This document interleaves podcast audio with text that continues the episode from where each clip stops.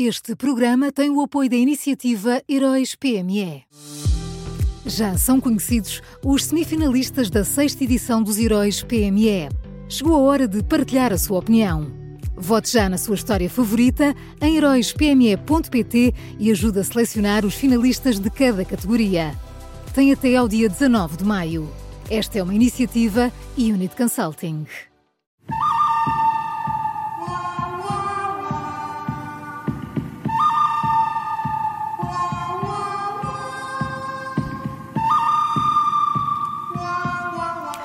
Pronto para uma nova edição do Bom, o Mau e o Vilão da Rádio Observador. Miguel Pinheiro já está connosco. Bom dia, Miguel. Bom dia. Olá, Miguel. Quem é o bom desta terça-feira? O bom desta terça é, o, é o Bispo Auxiliar de Braga. Uh, Dom Nuno Almeida publicou ontem um texto sobre os abusos na Igreja que, que é absolutamente uh, exemplar. Uh, em primeiro lugar, ao contrário de Dom José Ornelas, que se, que se colocou numa atitude passiva e disse que era muito difícil fazer, fosse o que fosse, investigar, fosse o que fosse. Uh, ao contrário dele, o Bispo Auxiliar de, de Braga defendeu, citando o documento oficial do Vaticano uh, para estas matérias, uh, defendeu que a Igreja tem de analisar e aprofundar ativamente todas as denúncias, independentemente da forma ou do canal utilizado. Uh, depois, ao contrário da Conferência Episcopal, uh, que entregou tudo nas mãos de cada uma das, das comissões diocesanas individualmente, consoante a origem da denúncia, uh, o Bispo Auxiliar de Braga defendeu uma ideia sensata, a de que poderá ser conveniente que uma denúncia seja apresentada e recebida noutra diocese. Isto para evitar que a proximidade com o alegado agressor possa ter um impacto na investigação. E, finalmente, o Bispo Auxiliar eh, de Braga contrariou uh, Dom Manuel Clemente, uh, o Patriarca de Lisboa, afirmou uh, misteriosamente, incrivelmente, que a suspensão de um padre denunciado é, é uma pena grave que só pode ser tomada pelo Vaticano, mas Dom Nuno Almeida veio clarificar que, antes de ser uma pena, o afastamento pode ser uma medida cautelar de tipo administrativo e que, além disso, pode ser tomada pelos bispos enquanto decorre uh, uma investigação. E isto é básico. Numa suspeita de abuso sexual de menores, afastar enquanto se investiga. Isto deveria ser relativamente uh, pacífico. Uh, a Igreja Portuguesa precisa desesperadamente uh, de mais pessoas como Dom Nuno Almeida. elas têm que ter a coragem de falar e de agir para que a Igreja não fique nas mãos daqueles que querem que tudo fique na mesma e para que os fiéis não ouçam apenas aquela, aquela versão uh, lava as mãos uh, de, de, de, que saiu da Conferência Episcopal e percebam que dentro da Igreja há pessoas com responsabilidades que acham que isto pode ser feito de outra forma, que aqueles que defendem que isto pode ser feito de outra forma não são apenas uns mata-fratos furiosos, saudosos da Primeira República. Pois, sem dúvida. E há pessoas lá, de facto, que é, querem que isto seja mais do que uma operação de relações públicas, não é? Da Igreja. Que haja ação no terreno mesmo, claro. Seguramente. E eu sinto que uh, uh, os fiéis precisam de ouvir estas outras vozes, porque de facto estão convencidos que tudo o que não seja aquilo que diz Dom Manuel Clemente uh, é, é, um ataque à Igreja por ateus que, querem, que querem destruir até, até a última pedra da última, do último altar.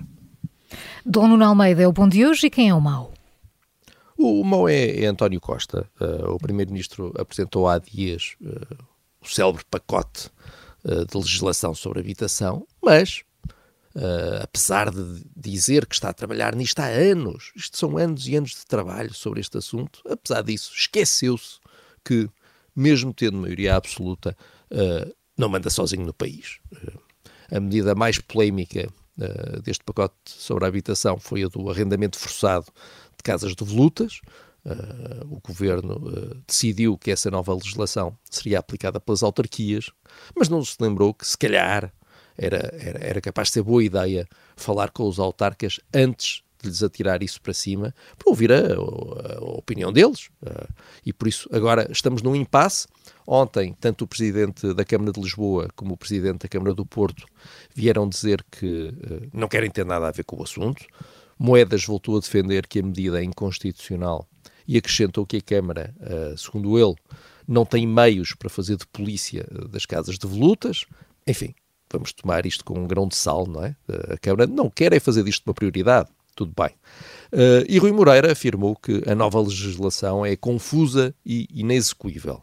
Uh, a legislação sobre habitação está agora naquilo que se chama a fase de consulta pública, até 10 de março, e se o governo leva esta consulta pública a sério, se a consulta pública não é apenas uma, uma coisa que, que, para fazer, uh, para se dizer que se faz, então parece-me que perante esta posição dos dois principais autarcas do país, pelo menos a proposta sobre as casas de volutas tem de ser radicalmente mudada ou até atirada para a gaveta de onde nunca devia ter saído. E só fica mesmo a faltar o vilão. Olha, o vilão é o governo, uh, que sai terrivelmente mal uh, do relatório uhum. da Inspeção Geral das Finanças uh, sobre a TAP, que foi revelado ontem.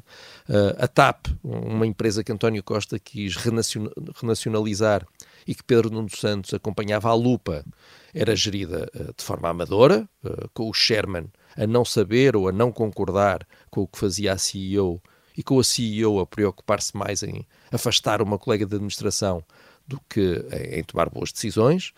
Depois, o Ministério das Infraestruturas, ficamos a saber, era gerido de forma amadora, com o ministro Pedro Nuno Santos, o seu secretário de Estado e a sua chefe de gabinete a tomarem decisões através do WhatsApp, sem olharem devidamente para os papéis e sem pararem um minuto para pensar no destino que davam aos dinheiros públicos. Outras empresas públicas também eram geridas de forma amadora, com Alexandra Reis a ser escolhida para a nave depois de ser despedida da TAP nestas circunstâncias e, que nem, e sem que as pessoas que a convidaram uh, fossem investigar devidamente tudo o que se tinha passado.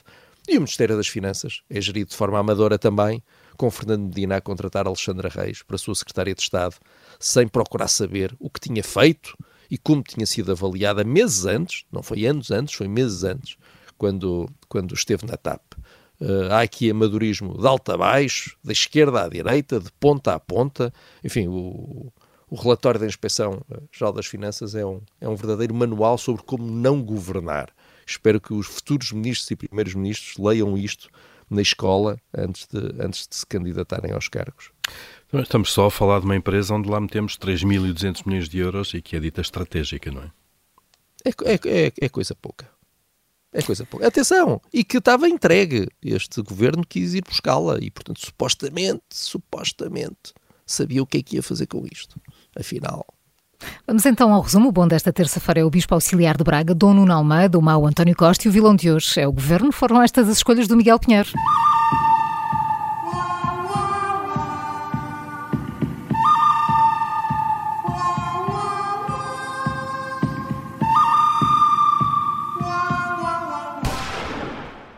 Este programa tem o apoio da iniciativa Heróis PME.